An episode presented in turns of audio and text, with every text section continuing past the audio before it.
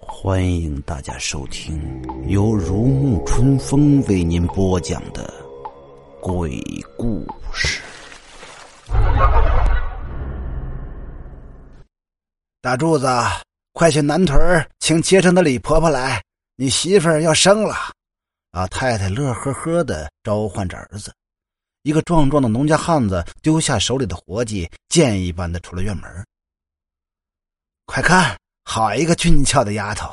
接生婆把孩子递到孩子奶奶手里，抱着这个粉团似的婴儿，奶奶脸上皱纹都笑开了，一个劲儿用手掂量着孙女的分量，满意的点点头。是个胖胖的、漂亮的女娃子，真招人稀罕。奶奶向虚弱的儿媳说着，挡不住满脸的喜色。哎，这个孩子怎么不哭啊？好像还在看着咱们似的。接生婆很是吃惊的说着。这时候，孩子的奶奶和妈妈也发现有点异常。孩子的一双大眼睛滴溜溜的转着，这么大点的孩子不是这个样子的，不哭也不闹，看着大人的眼睛中似乎有着疑问的样子。这个孩子有点奇怪。你们是谁？这是哪儿？一个弱弱的声音来自刚出生的婴儿口中，还是接生婆有经验。一把捂住孩子的嘴，我可告诉你啊，不管你以前是谁，这个家才是你的家。如果你再敢胡说八道的话，我们可不客气啦！孩子的奶奶吓得出了一身冷汗，只差一点就要把孙女儿扔在地上。听着接生婆的话，更是云里雾里的。只见接生婆挤眉弄眼的使眼色，也不好多说什么，只是小心翼翼的把孩子放在儿媳身边，转身。和接生婆一起出了屋。孩子的爷爷和爸爸都等着着急，看见两个人走出来，立马走上前来。孩子奶奶看着满眼期望的两个男人，打了个嗨声：“哎，是个蛮可爱的女娃，只是一出生就张嘴说话，可吓死我了。”两个男人听说这样的事儿，也是吃惊不小，不自觉的就把希望的目光投向了接生婆。毕竟人家走南闯北的接生无数，一定比自己见识多。接生婆还真不负众望。哎，我没接生过这样奇怪的孩子，但是我听说过，这样的孩子多数是没喝孟婆汤就投胎转世的，前世说不定是怎么回事有机会还是找个高人瞧瞧的好。现在你们一定要先吓住他，不让他胡说。接生婆交代完，就一溜烟的去了。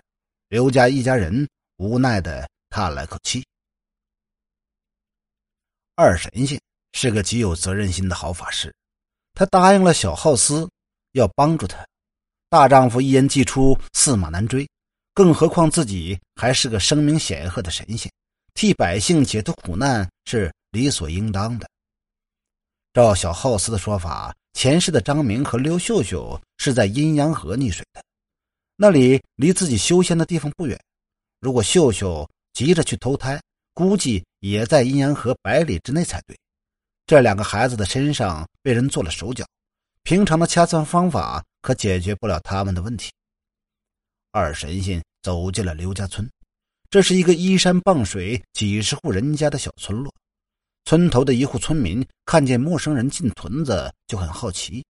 听说这个老神仙会算卦、测字、驱邪避凶后，高声的召唤着：“这位老神仙，我们后屯有一户需要您去给看看，我这就领着您去。”刚走到后屯一户人家的大门前，这个热心的村民就嚷嚷着：“刘家大哥，今天可碰到一位会掐算的神仙，我给您领来了。”屋里迎出来一位五十多岁的农家汉子，看见仙风道骨的二神仙，老汉像看到救星一样，把人请到了屋里。一个稚嫩的小姑娘扎着两个羊角辫坐在床沿看见二神仙来了，一双大眼睛上上下下不停的打量着。孩子的爷爷招呼着孩子：“雪瑞，过来叫爷爷好，让这个爷爷好好给你看看。”二神仙温柔的牵起孩子右手。一会儿，又把孩子的左手放到自己手里，最后向刘家人要求要单独给孩子看。你是再生人，你带着前世的记忆转世，为什么？